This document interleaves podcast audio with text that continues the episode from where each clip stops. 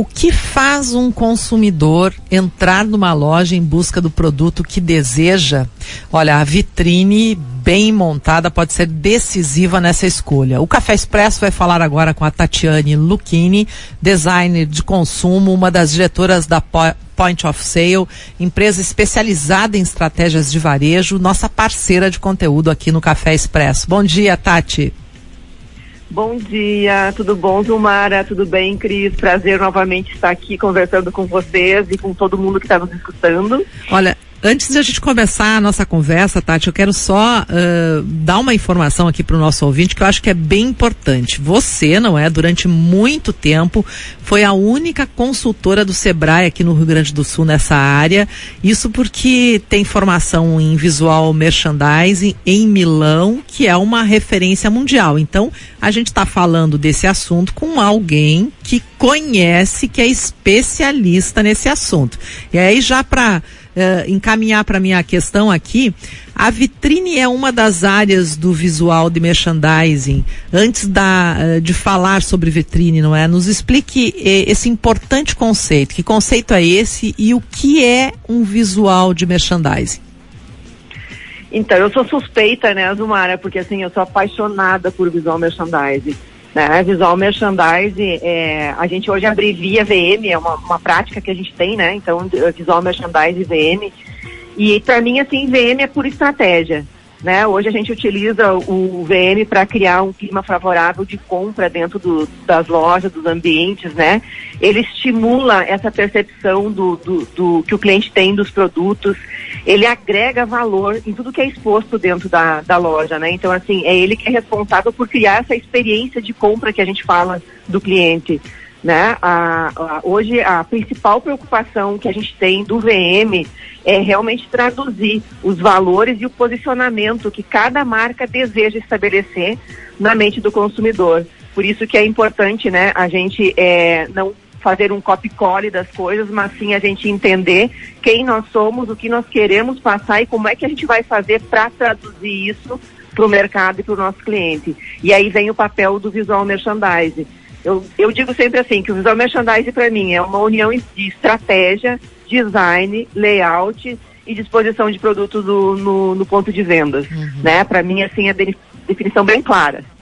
Agora, se você fosse listar cinco pontos importantes para que uma vitrine venda, Tati, para que dê resultado, quais seriam esses critérios? É, hoje a vitrine, é, é, bom salientar, né, Zumara, que a vitrine, ela é uma das estratégias que está dentro do visual merchandising. Então, assim, ela nasceu dentro do visual merchandising.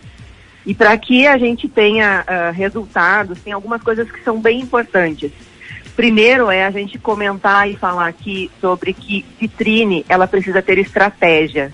Não é apenas chegar no final de semana ou no dia que precisa fazer a, a renovação da vitrine, olhar para dentro da loja e agora, o que, que eu vou fazer, o que, que eu vou expor. Né? Não, para a gente ter sucesso, a gente precisa conhecer bem o cliente para a gente entender para quem que a gente está falando e o produto que a gente vai expor e da maneira que a gente vai expor para a gente conseguir ser relevante para esse cliente né? Assim como o digital é a nossa vitrine online, a, a nossa exposição nos produtos é a no, nossa vitrine física. Então a gente precisa ter isso bem ciente, né? Um outro ponto importante é sempre pensar num cronograma, né? Então assim, o que, que eu vou expor, é, qual que vai ser a quantidade de produtos que eu vou expor, quanto tempo esse produto vai ficar na vitrine. É, tudo isso a gente precisa levar em consideração para que a gente tenha resultado. Né? É, um preço, um, uma, um, ponto aqui importante que eu gosto de salientar bastante para que uma vitrine ela também tenha sucesso é o preço. Muitas pessoas às vezes me dizem assim nos cursos e por onde eu trabalho dando consultoria. Ah, mas eu não quero colocar o preço na vitrine porque eu quero fazer com que meu cliente entre e peça o preço. É assim, a gente não tem estudos de quantas pessoas não entram, né? Assim, especificamente de cada uh, de, cada, de cada comércio, de cada varejo. Mas a gente pode afirmar com certeza que tem mais pessoas que não entram em função de não ter preço na vitrine do que pessoas que entram para ver o preço do produto. Porque né? tem aquele, Além... só para fazer um parêntese, Tati, tem aquele cliente que não entra para ver o preço porque ou ele é tímido, ele não quer perguntar e daí uh, ficar surpreendido pelo preço e, e, sair sem comprar nada. Tem essa situação, né? É muito comum. Tem. Tem bastante. E sem contar, né, Zumara, que assim, é obrigatório informar os preços. Então, além de, dele ser lei, que precisa ser informado, é a transparência que a gente tem do nosso negócio com os nossos consumidores, né? A gente também corre o risco de constranger, às vezes, o, o cliente, realmente, dele entender que é, talvez possa caber no bolso dele, e ele entra dentro da loja e, e aquele produto não é acessível para ele, né? Então, isso a, a gente realmente precisa ter cuidado. E é. se a gente for falar de vitrine, tem inúmeras coisas que a gente pode citar, né? Para a gente ter um, uma, uma, uma relação de custo-benefício bom.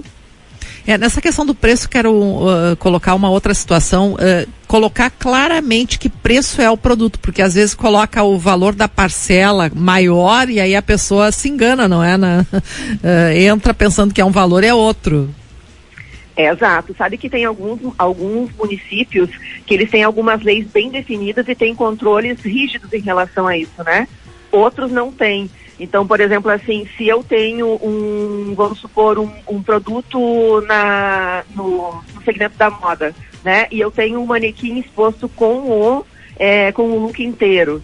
É necessário que eu tenha os preços, né? Por exemplo, eu posso ter uh, no pé do, do manequim os preços, mas tem que constar o look inteiro daquele produto, né? E até é interessante que se tenha muito bem claro, né? É, para não ter essas pegadinhas e de repente você vê que é um preço e quando chega lá dentro é, são parcelas e não é o preço do produto, né? Pois é, eu acho que esse é um erro, né? E eu queria que tu citasse outros erros comuns aí na hora de montar uma vitrine, Tati. É, uma delas é o excesso de produtos. Né? A gente vê que às vezes é, o, o, o, próprio varejista, né, é, ele, ele quer demonstrar tudo que ele tem dentro da loja, ele precisa vender tudo que ele tem dentro da loja. Mas é importante ter a estratégia do que mostrar, o quanto mostrar, né, e o período que vai mostrar. Então, o excesso de produtos, ele deixa, além de visualmente poluído a, a vitrine, o cliente ele não consegue uh, deter a atenção dele em nada, né, porque ele olha tudo, mas ao mesmo tempo ele não enxerga nada. Então, um dos erros muito comum é o excesso de produtos.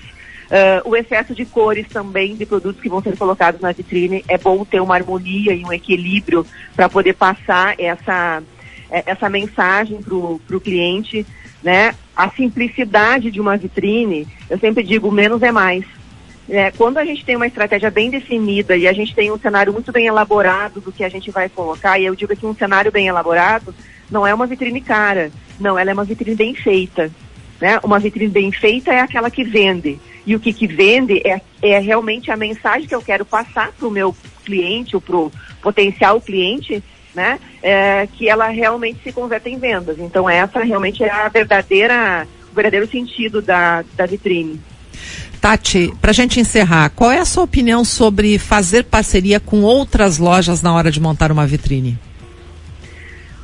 Desde que essas parcerias elas tenham a ver com o nosso produto, eu acho importantíssimo e muito válido, né?